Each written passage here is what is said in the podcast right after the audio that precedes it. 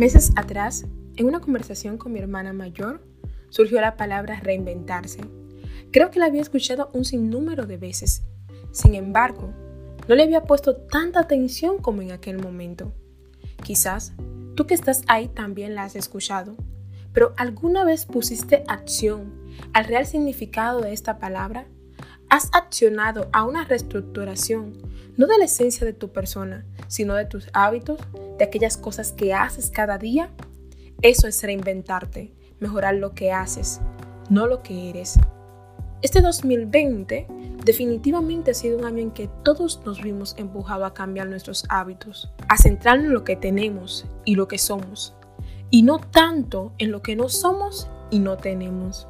Muchos hemos resurgido y vemos el mundo diferente porque la circunstancia nos mostró la vida desde otra perspectiva. Este año marca un antes y después. Las cosas ya no serán como antes.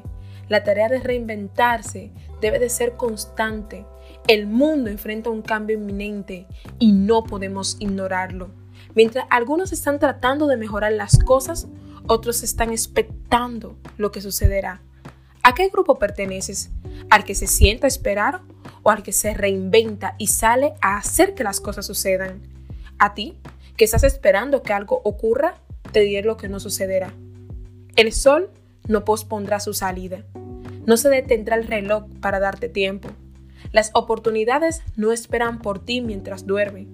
Tirarte de un puente es una opción, pero no una salida. Tener buenas ideas no es hacer que suceda. Quizás diga, pero ¿y por dónde comienzo? Usaría el cliché para responderte por el principio, pero no lo haré. Comienza autoevaluándote. Analiza dónde estás y hacia dónde quieres ir.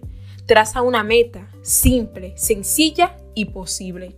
Pero date prisa, levántate, deja de mirar lo trágico y comienza por hacer algo por ti mismo. Se te hace tarde, y ya es hora, de reinventarte.